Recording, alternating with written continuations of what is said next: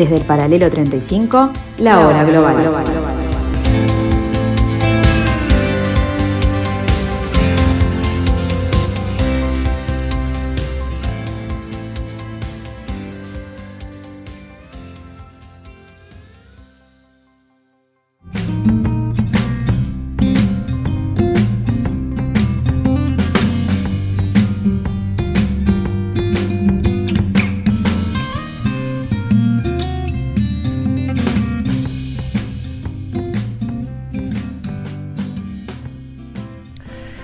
buenos días amigos, bienvenidos a la tarde de Radio Mundo. Son las 15 horas del martes 27 de abril del 2021, el año siguiente al año de la pandemia. Y desde aquí, desde el 1170M de vuestro dial en la tarde de Radio Mundo, en esta pequeña parcela de la tarde de Radio Mundo, los recibimos a la altura del paralelo 35 tratando de identificar este nuevo desorden mundial. Con ustedes, este es el comienzo de la hora global. Continúa la tensión entre el Frente Polisario y Marruecos 24 horas después de la ruptura oficial del plan de paz firmado en 1991. El Frente Polisario habla de guerra abierta. Naciones Unidas y la Unión Europea reiteran el llamamiento para que se evite la escalada de violencia y se retome el diálogo. La verdad es que el conflicto del Sahara Occidental estaba aparcado con un asunto menor en la agenda internacional. Eh, con el recorrer del tiempo, la, tesis marroquí de soberanía sobre territorio se iba asentando y el frente polisario de Sahara Occidental este, no, no, no, no, no podía hacer frente a no podía generar un cambio de, sistema ni de gobierno y por lo tanto tampoco podría asentar su dominio sobre la región. ¿Mm? Eh, se habló de un referéndum, que está previsto prácticamente eh, desde el 1991, este, pero aparentemente nadie en la comunidad internacional tampoco estaba apoyando ni implementando nada al respecto. Esta situación un poco en el freezer de la que hemos dado cuenta en algunos de nuestros programas, estuvo, digamos, estaba básicamente planteada en la intención de Occidente, o por lo menos la actitud de Occidente, de, que el tiempo pase y los saharauis se, se desilusionen de su sueño político. Finalmente, el 10 de diciembre del año pasado, este, 40 días antes de dejar el poder, Donald Trump reconoce la soberanía marroquí sobre el territorio algo como recién dijimos que quizás se hubiera decantado con el tiempo. Eh, en esa fecha, este, el Frente Polisario ya había declarado una, guerra total el 14 de noviembre, un mes antes, un mes, casi un mes antes, ya que había habido una, acciones violentas por parte de las Fuerzas Armadas reales este, y, y el alto el fuego del, que recién mencionamos la fecha, en 1991, corría peligro. Esta guerra, más allá de algunas este, acciones iniciales, estuvo más en el papel que en la realidad. Este, no, había, no había un mayor problema para Rabat, este, la superioridad militar era enorme, el 80% del llamado Sahara útil estaba controlado. Esta declaración de Estados Unidos, en realidad, complicó algunos aspectos. Hacemos este comentario porque es una muestra paradigmática del problema que se ve enfrentado Biden en toda la línea del terreno de la política exterior. Hizo una campaña en una elección donde aparentemente va, viene a cambiar todo, pero se ve paso a paso obligado a refrendar o ratificar decisiones de su predecesor. Es evidente que a pesar de la superioridad militar de Marruecos, Rabat en este caso, este, el derecho internacional determina que es ilegal que todo territorio conquistado por la fuerza, este, no reconocido por la comunidad internacional, y además tampoco reconocido por las resoluciones del Consejo de Seguridad de las Naciones Unidas, este, que además se ha jugado por un referéndum. Es bastante claro el derecho internacional desde el punto de vista de que mm, esa declaración de Trump sonaba unilateral. Pero estos argumentos no parecen, increíblemente, y esto es muy bueno para aquellos estudiantes de eh, Derecho Internacional Público, aquellos estudiantes de las relaciones internacionales, esos argumentos no parecen suficientes para contrarrestar la realpolitik que se impone desde hace un tiempo. Marruecos es un sólido aliado de Washington. Eh, su posición de entrada-salida al Mediterráneo, razón por la cual Gibraltar sigue siendo británica, y su papel como base este, en África para frenar el avance jihadista hacia el oeste a través de la línea del norte de África, y ahora desde el centro de África a través de Sahel, es incontrastable. Estados Unidos ya otorgó en el 2004 a Marruecos un máximo nivel de relación en materia de seguridad y defensa eh, que se le puede dar a un país que no sea miembro de la OTAN. Lleva años suministrándole equipo y armamento cada vez más sofisticados. Este, helicópteros Apaches, casas F-16, carros de combate M1, este, los sistemas de defensa antiaéreo Patriot, tan conocidos, drones, muchos más drones, incluso con uno de ellos, Rabat este, mató hace unos meses al, principal del Frente Polisario en una demostración de superioridad tecnológica impresionante. Eh, ¿Qué te iba a hacer Biden?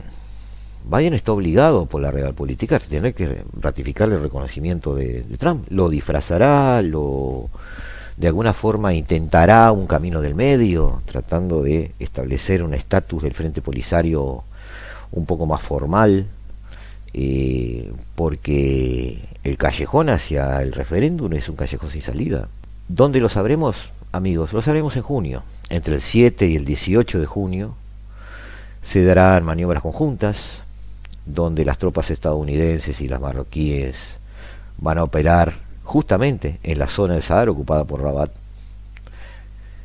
Y allí veremos cuál será la actitud de las Fuerzas Armadas norteamericanas, por supuesto con la línea que desciende de la Casa Blanca. No sabemos si Biden va a alterar algo del guion marcado por Trump, pero es un tema, es un punto paradigmático que queríamos mencionar hoy, pues eh, realmente eh, va a estar sobre la mesa en unas semanas y eh, de alguna manera las Naciones Unidas sigue, como en muchos de los casos que nosotros estamos atendiendo, mirando desde el balcón.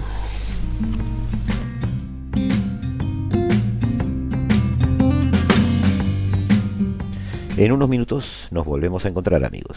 No se vayan.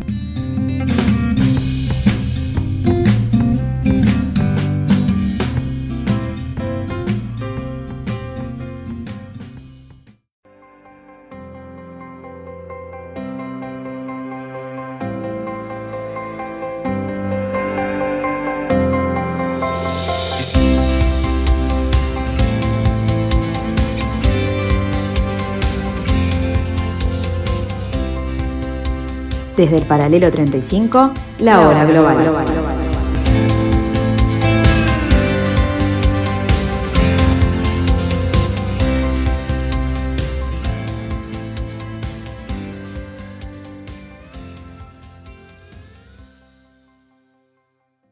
Rusia ha recuperado gran parte de su capacidad para proyectar poder en el exterior, pero 12 naciones de Europa del Este están diseñando un contraataque.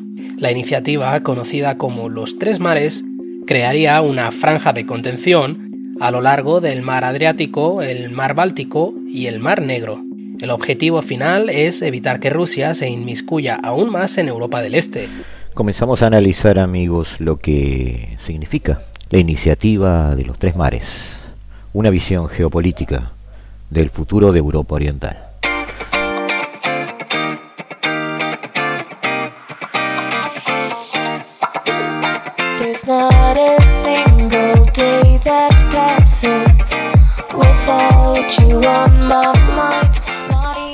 La alianza formada entre los países de Europa Central y del Este, que se encuentran entre los mares Báltico, Negro y Adriático, han conformado lo que se ha denominado la Iniciativa de los Tres Mares.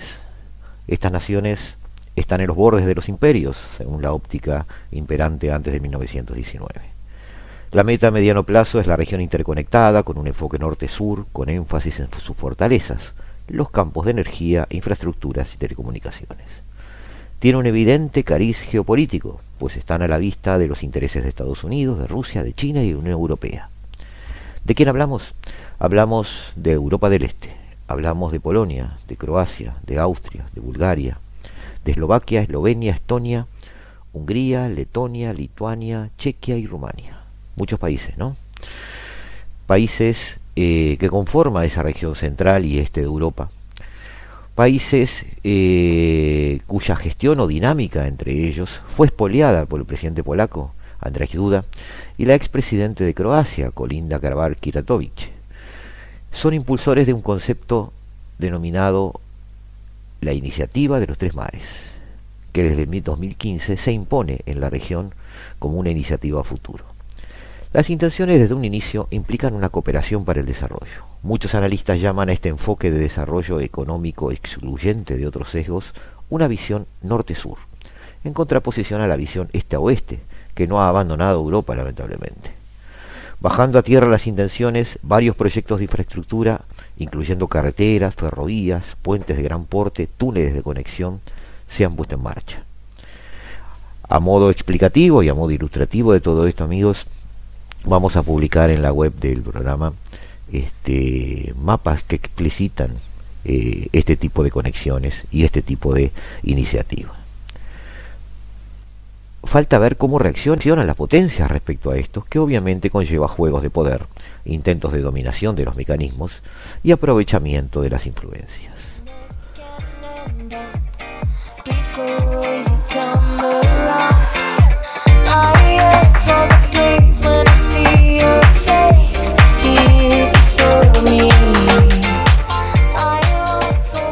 Joseph Clemens Piłsudski de Konieczka fue el primer jefe de Estado, allá por 1918, el primer mariscal desde 2020 y, el, dictador además desde 1926 al 35 de la Segunda República Polaca, la república que tuvo lugar entre guerras. A partir de la Primera Guerra Mundial tuvo una gran influencia en su país. Fue muy relevante en la política europea. Es considerado el principal responsable de que Polonia consiguiera la independencia en 1918 tras más de un siglo de particiones. Mientras sus adversarios eh, pensaban en una Polonia independiente eh, dentro del imperio ruso, Piłsudski prefería aliarse con Alemania para crear una serie de estados independientes entre Rusia y Polonia, ya devenida en potencia decadente en ese momento. Bielorrusia y Ucrania son la cristalización de esta idea. Más adelante, desde su gobierno, alentó la formación de una federación de estados de Europa Oriental eh, que estuvieran ansiosos por evitar la tutela política eh, de Alemania o de la Unión Soviética. Este proyecto es visto por muchos como un germen de la actual iniciativa. Y se presta atención a las razones por las que en ese momento no fue apoyado por Gran Bretaña o Francia. Quizás son las mismas razones a que se puedan ver enfrentado hoy este proyecto. Esa alianza, la de Piłsudski, debía unir Finlandia, los países bálticos, Bielorrusia, Ucrania, Hungría, Rumania y Yugoslavia. Del Báltico al Mediterráneo.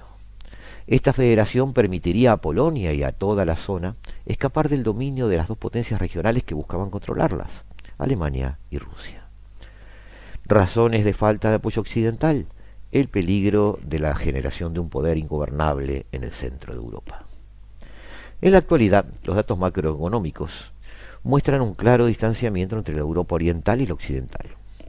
Seamos realistas, tanto a nivel de vida como de PBI, infraestructuras, demografía, etc. Pese a tener una población que alcanza los 111 millones de personas, casi el 22% de la población total europea, y su territorio abarca el 28% del suelo de la Unión Europea, más de una cuarta parte, casi una tercera parte diríamos, las cifras del 2018 muestran que estos países, los países de esta región, apenas representan el 10% del PBI europeo, así como que su PBI medio per cápita es solo el 78% de la media de la Unión Europea. La seguridad energética como uno de sus principales objetivos, tratando de alcanzar al mismo tiempo los, los objetivos climáticos, reduciendo emisiones de carbono, es uno de sus eh, ideas básicas o ideas guías. Es de suponer que el desarrollo de infraestructuras digitales acompañará este proyecto. En cuanto a la energía, nadie se llama engaño. Abandonar la dependencia energética de Rusia se presenta como uno de los principales objetivos dentro de los temas energéticos. Su apuesta energética en cuanto al gas se ha dirigido hacia la compra de gas licuado a Estados Unidos.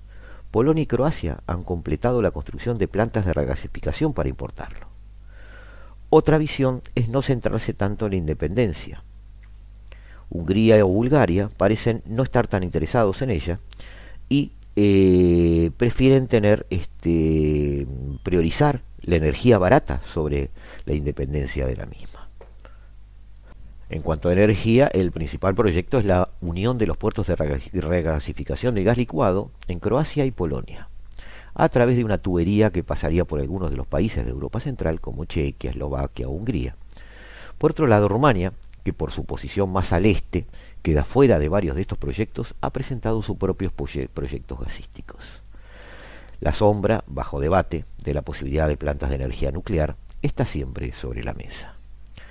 En cuanto a la infraestructura en sí, eh, en cuanto a la idea de transporte norte-sur, hay tres eh, niveles sobre los que trabajar. Sobre el tema autovías, o sobre el concepto de autovías, la vía Carpatia, que conecta Tesalónica en Grecia con Clapedia en Lituania, está en construcción. Desde el punto de vista de los ferrocarriles, la vía Báltica conectará Varsovia con Helsinki, colocando a Polonia como un nudo de transporte líder en la región. Eh, desde el punto de vista fluvial, la vía fluvial E40, como se denomina, con su origen en las costas bálticas de Polonia, se despliega a través de Bielorrusia y Ucrania y desemboca en el Mar Negro. Son eh, infraestructuras o son este, elementos que están en plena construcción en este momento y algunos de ellos ya casi operativos. En el apartado de conectividad o comunicaciones, bueno, hay bastante que decir también. Tecnología como la fibra óptica, la radiodifusión y sobre todo un plan para implantación del 5G en la región. Eh, la iniciativa de los Tres Mares planea desarrollar lo que llaman ellos Three Seas Digital Highway, o sea, autopista digital de los Tres Mares. Una serie de proyectos para mejorar la transparencia de datos y la infraestructura de comunicaciones, incluyendo la tecnología 5G y por supuesto la fibra óptica el free marketplace, es decir, eh, mercados regionales de los tres mares, es un, es, un, es un proyecto para impulsar el comercio y la inversión en la zona. Básicamente está basado en una negociación en cuanto a políticas tributarias y este, incentivos a la instalación de eh, hubs comerciales. Por otro lado, eh, se trata de acelerar la innovación y fomentar inversión e innovación en las ciudades regionales tratando de trabajar, aunque sea un poco inalcanzable por ahora, el concepto de ciudades este, inteligentes. Para ello hay armado ya algo que se denomina justamente Foro Smart City. ¿Cuánto cuesta todo esto? Bueno, todos estos proyectos han sido valorados, han sido evaluados y están eh, manejándose una cifra de 800 mil millones de euros que a lo largo de 10 años deberían invertirse para llevarlos a cabo. Por el momento, siendo realista, solo el 3% de los proyectos se han completado y apenas un 15% se han avanzado sustancialmente. Las cumbres se han limitado a una por año desde el 2016. Este, en el 2020 fue una cumbre a distancia debido al COVID-19, pero el hecho es que está empezando a funcionar y las inversiones se ha planificado que sean crecientes. ¿Crecientes por qué? Por los motivos que vamos a analizar ahora.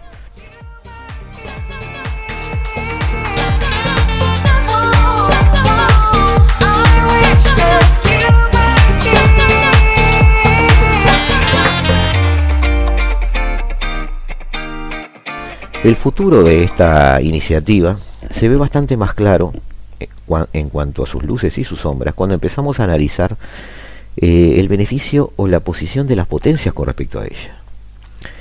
No hay duda que Europa Central y del Este es una zona estratégica para que China invierta sus superaves de capital a través de la iniciativa de una franja, una ruta, o la nueva ruta de la seda, como quieran llamarle.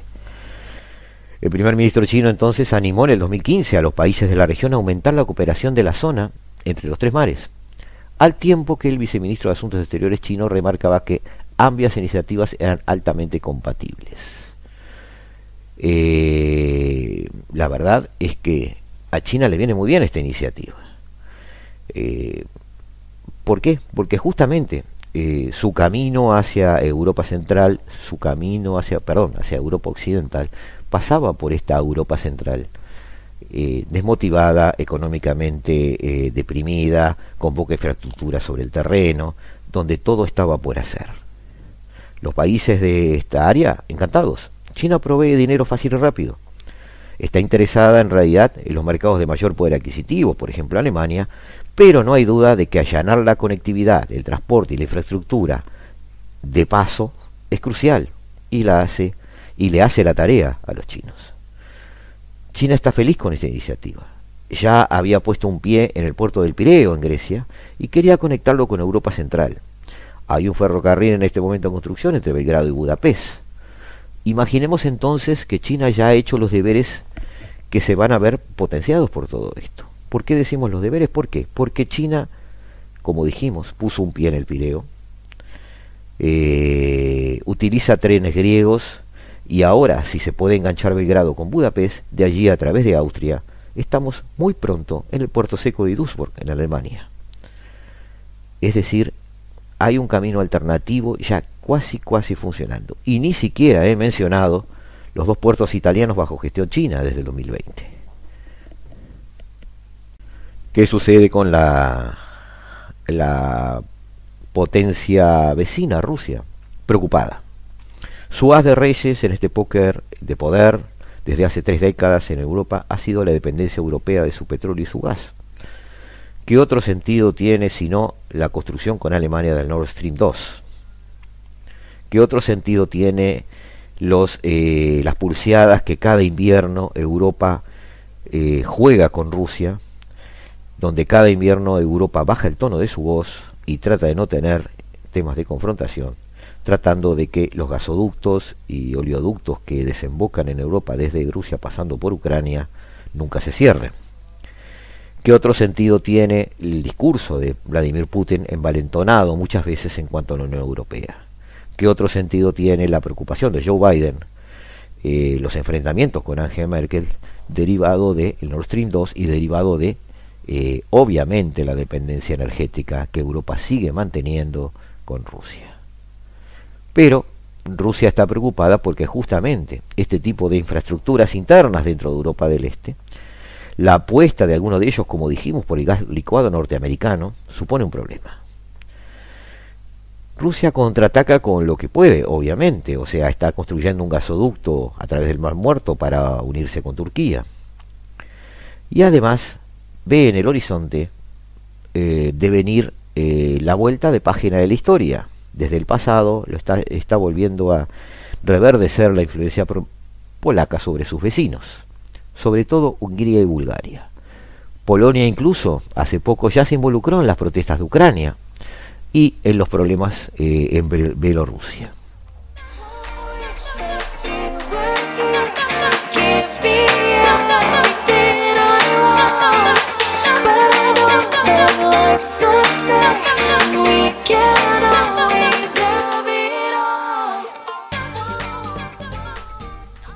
Tenemos entonces eh, un grupo de la iniciativa de los tres mares enfrentado al poder ruso bajo la tutela polaca.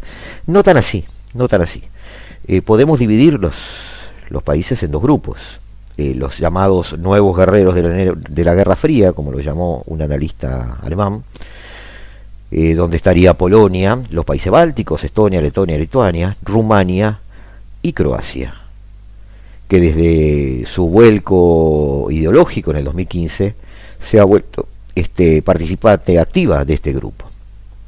Por otro lado están los países que eh, prefieren mantener buenos modales con, Rusia, eh, lo que se llama la política de mano izquierda, son más pragmáticos, eh, no buscan alinearse ideológicamente, ahí podremos agrupar a Austria, Bulgaria, Hungría, bajo Orban, Eslovaquia y Eslovenia.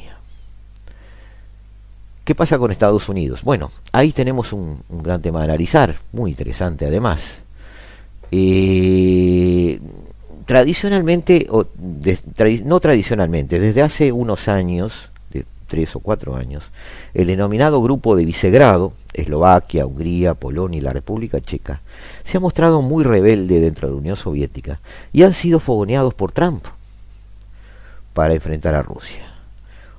¿Por qué entra Trump en este, en este juego de póker? Porque de alguna manera eh, estos países eh, con una ponencia bastante antirrusa, con una ponencia además muy al estilo de Trump anti-inmigrante, con una ponencia muy encerrados y proteccionistas en sí mismo, toman el discurso de Trump, se acercan a él, tienen empatía con sus políticas y de alguna manera eh, enarbolan su rebeldía contra la Unión Europea en sucesivos vetos de algunas eh, de los presupuestos europeos, de determinada legislación proinmigrante o cualquier tipo de avance en cuanto a las agendas de derecho.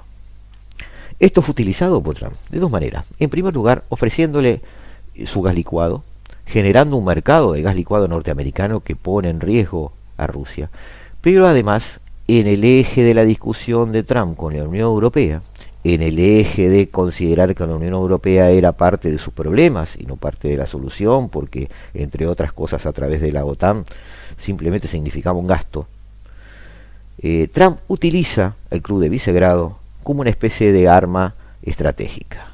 Si la Unión Europea no me hace caso, la divido. Polonia ha sido un gran aliado útil de ese concepto en los últimos años. Incluso en el 2017, Trump acudió personalmente a la cumbre de la iniciativa de los tres mares. Además, ha manejado el concepto de que, de alguna manera, si eh, hay una política estrategia de la iniciativa de los tres mares, el Nord Stream 2 termina siendo un gran enemigo desde el punto de vista de distribución energética.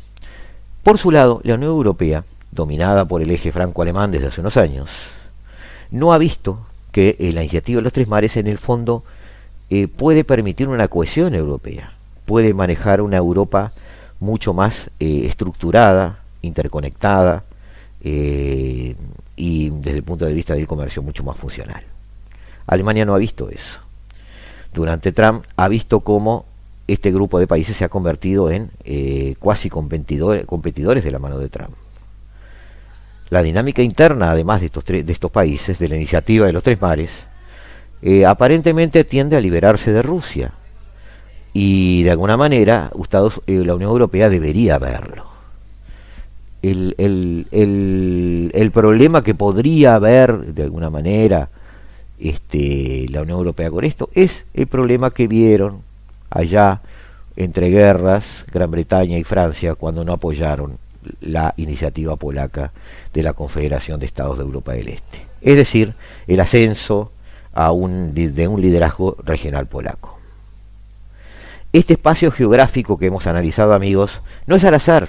Comprende a dos países que comparten su pertenencia a la otra Europa. La Europa, zona de amortiguamiento entre los imperios alemán y ruso. Los países de la región consideran que sus necesidades no se han visto cubiertas hay una brecha en Europa si ellos son partes, repito, de la otra Europa. Existe una brecha que divide Europa occidental y de la oriental. Sin embargo, este, sin embargo, sí existen peligros. Una política excesivamente beligerante con Rusia le puede traer problemas no deseados a Bruselas. Por supuesto que esto sirve a China, ya lo dijimos. Eh, llega a Europa por vía terrestre a un territorio abonado por esta iniciativa, con interconexiones, infraestructura y comunicaciones solventes. ¿Sirve Estados Unidos? ¿O servía bajo la era Trump? Pero ¿qué pasa con Biden? Biden está evaluando abandonar el apoyo a este proyecto eh, está cayendo ante la tentación de boicotear la ruta de la seda, disestimulando este proyecto que puede ser funcional a ella. Entonces nos encontramos amigos ante un cruce de caminos para estos países. La Europa del Este busca una identidad, quizás engendre dentro de sí líderes, pero también se convierte en parte del problema para el juego geopolítico del futuro, quizás no parte de la solución.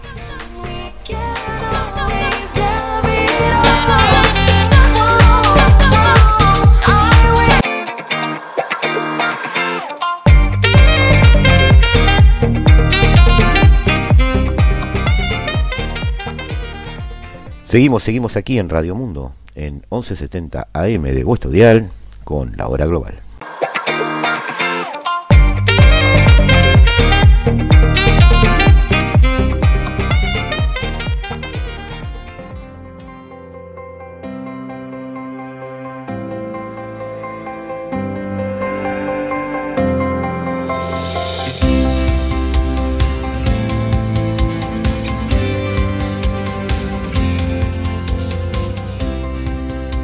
Desde el paralelo 35, la hora global.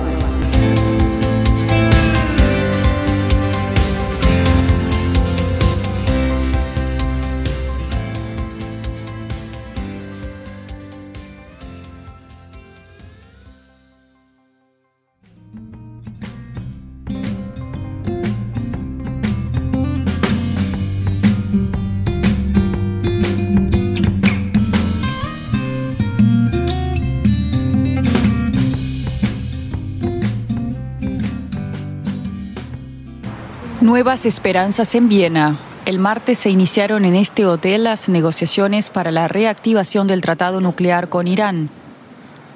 Los delegados de Alemania, Francia, Reino Unido, Rusia y China entablan un nuevo diálogo con Irán y son a la vez intermediarios de Estados Unidos. Irán tiene grandes expectativas. Un portavoz del gobierno da señales de confianza al declarar que la cita es un buen paso para el futuro, pero precisa que Irán tiene sus condiciones y que las sanciones deben ser levantadas. Un portavoz del Departamento de Estado de Estados Unidos declaró que se harán los esfuerzos necesarios para que ambos países retornen al acuerdo. En contrapartida, Estados Unidos exige a Irán acabar el apoyo a grupos terroristas. El acuerdo internacional firmado en 2015 estipulaba que Irán gozaría de beneficios económicos a cambio de dejar de lado su programa nuclear. Pero tres años más tarde, el presidente Trump rompió unilateralmente el tratado. Para Irán se trata de un asunto fundamental. El país necesita volver a vender su petróleo y espera el fin de las sanciones económicas.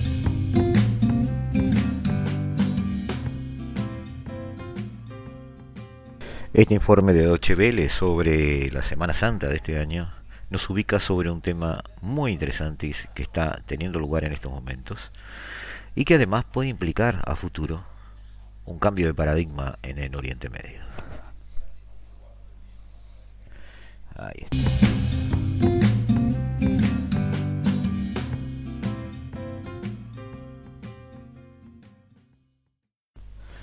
El 2 de abril, este último Viernes Santo, la eh, denominada este, Situation Room del Servicio Europeo de Acción Exterior hizo una llamada eh, en paralelo poniéndose en contacto a los viceministros y directores políticos de China, Francia, Alemania, Reino Unido, Rusia e Irán. La llamada tenía por objeto sentar las bases de un proceso que idealmente debería conducir a la vuelta de Estados Unidos al acuerdo, el llamado Plan de Acción Integral Conjunto, eh, sobre el problema nuclear iraní y devolver a Irán al pleno cumplimiento de las obligaciones contraídas en él. Eh, la llamada ponía en marcha uno de los procesos paralelos que se desarrolla, en, Viena. El más formal, el que reúne a los siete participantes del acuerdo, son los seis citados anteriormente, más la Unión Europea.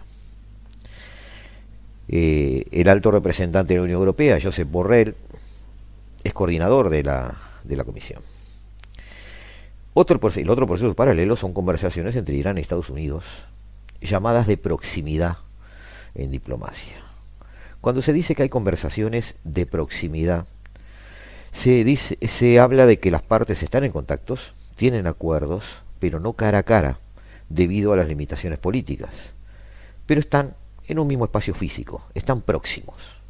En este caso, en los hoteles Kramer Ring, en Viena, interactuando a través de coordinadores, facilitadores que van de un lado al otro transmitiendo lo que cada uno opina. Esas son las llamadas eh, conversaciones de proximidad desde el punto de vista eh, de la jerga diplomática. El objetivo de estos dos procesos, el de 6 más 1 por un lado y el, la de proximidad directas entre Irán y Estados Unidos, es eh, lo mismo, volver a un acuerdo operativo y eficaz, el plan de acción integral conjunto. Pero para eso es necesario restablecer el equilibrio en que se manejó inicialmente. Eh, la garantía de que el programa nuclear iraní solo tiene fines civiles. Y por otra parte, si eso es así, el levantamiento de las sanciones impuestas por la comunidad internacional. Estas sanciones eh, se habían adoptado con la sospecha de que el programa militar iraní eh, se estaba este, alimentando de los progresos nucleares. Hubo varias pruebas al respecto, hasta que la administración Trump abandonó el acuerdo, reimpuso las sanciones previamente levantadas y añadió más en su política de eh, presión máxima, como denominaba el Departamento de Estado este tipo de, táctica. En realidad, Irán no volvió a la mesa de negociaciones si era eso lo que se pretendía. Y los efectos sobre su economía fueron devastadores. Eh, Estados Unidos empujó y empujó en la práctica y en la teoría eh, a la totalidad de los actores económicos internacionales a una prolongada sequía de inversiones y relaciones comerciales con Irán. La República Islámica, de todas formas, siguió cumpliendo durante algo más de un año el acuerdo, según ellos. Finalmente, el pasar de los meses, eh, empezó a tomar decisiones en materia nuclear que suponían claras desviaciones del acuerdo en los últimos meses en particular, incluso llegó a, decirlo públicamente, este, llegó al enriquecimiento del 60% de la producción de metal de uranio. Todas esas decisiones, incluso las que está tomando en estos momentos, se integran en las conversaciones de Viena como cuestiones a resolver. El, acuerdo en sí está este, siendo la gran meta pero hay algunos este, obstáculos, obviamente, para llegar a él. Las, las, conversaciones, de hecho, se van desplazando a medida que Irán va tomando nuevas medidas. Y, este, y ahí llegamos a una este, carrera de obstáculos, como recién dije, palos en la rueda, que son las políticas internas, entre, entre ellas las políticas internas de Teherán y Washington. Eh, en ambas capitales, tanto diplomáticos, operadores políticos como como partidos políticos en sí, hay más detractores que simpatizantes de este acuerdo. En Estados Unidos en particular hay una hostilidad histórica que genera la República Islámica desde sus comienzos en el 79, eh, donde eh, llega un momento en que eh, el establishment de Congreso la inteligencia norteamericana, eh, la intelectualidad detrás del, Departamento de Estado, ha preferido una política más preocupada de adecuarse a los intereses del aliado en una zona, del aliado norteamericano en una zona determinada, en este caso Oriente Próximo, que en atender el problema en sí. El paradigma entonces de Trump ha sido seguir esta corriente de pensamiento, supeditando las relaciones entre Estados Unidos y los países árabes a los intereses, por ejemplo, de Israel. En el caso iraní, este, la cuestión nuclear refleja un tema de fondo este, que se está dando. La ideología islámica instaurada o reinstaurada, porque no, no había desaparecido este, en, en el 79, ya no es tan atractiva a las nuevas generaciones, pero sí es atractivo un creciente nacionalismo. Eso sí pega más con los jóvenes, que siempre ha tenido este, además un eco enorme en la opinión pública iraní. Desde este punto de vista nacionalista, la limitación de un programa nuclear, aunque ningún joven iraní entienda de qué se trate, está visto como una injerencia inaceptable del mundo exterior, sobre todo del mundo occidental. ¿ah? El ejemplo de Norcorea está allí, patente, latente. A eso se añade además una simetría política, un presidente que empieza en Washington, uno que llega a su fin en Teherán. Hay además una extraordinaria desconfianza entre Estados Unidos e Irán. Y la administración este, Trump ha agudizado esa desconfianza de manera este, considerable. La forma abrupta en que Trump se retira de los acuerdos, en que toma decisiones, genera de alguna forma problemas desde el punto de vista de las políticas para llevar a cabo en, todo el mundo para Estados Unidos. Esos giros de 180 grados producen una falta de credibilidad total en quien quiera negociar con Washington. También debemos ser realistas. La mayor parte de los países árabes y la propia Israel tienen mucha hostilidad con este acuerdo este, no, no, no, no ven que lleve a ninguna parte y prefieren un Irán sancionado este, como, como estigma de futuro y como dato geopolítico a manejarse de aquí en más. Pero el tiempo pasó y el tiempo pasa y de alguna manera nos hacemos una gran pregunta.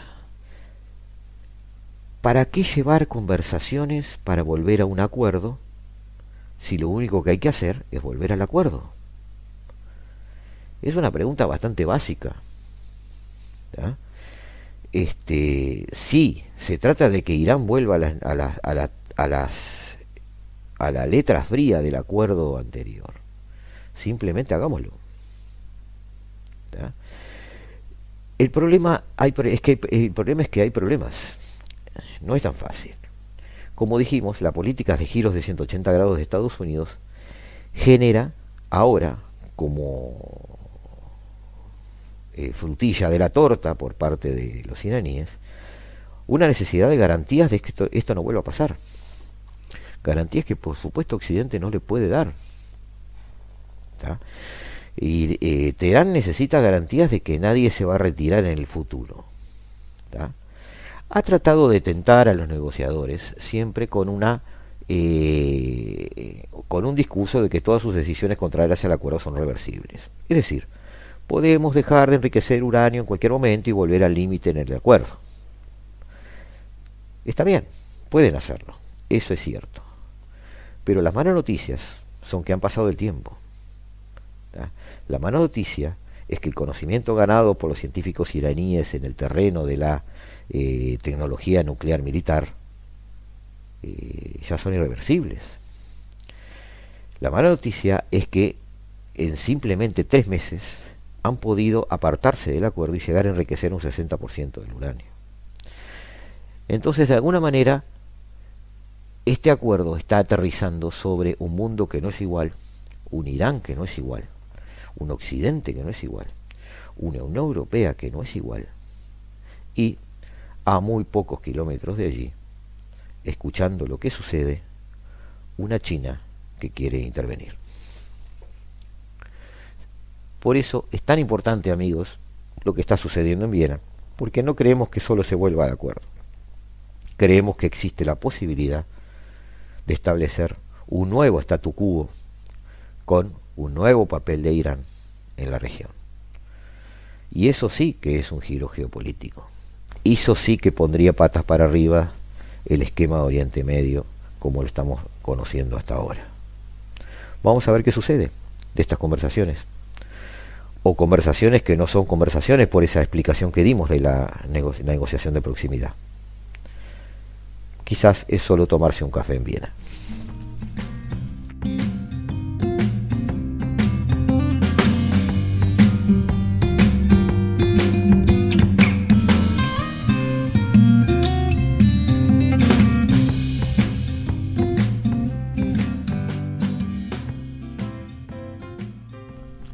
Y hasta aquí llegó, hasta aquí llegó este capítulo, este nuevo capítulo, ya el séptimo de esta tercera temporada de La Hora Global. Con ustedes estaremos el próximo jueves tratando de analizar esta realidad mundial, este nuevo giro del planeta y tratando de identificar qué está sucediendo en este nuevo desorden mundial, como siempre decimos. Los dejamos, los dejamos en la tarde de Radio Mundo. De nuestra parte, un gran abrazo y espero que estén bien. Cuídense mucho, es momento de cuidarse y desde aquí les damos nuestro hasta luego. En la hora, hora,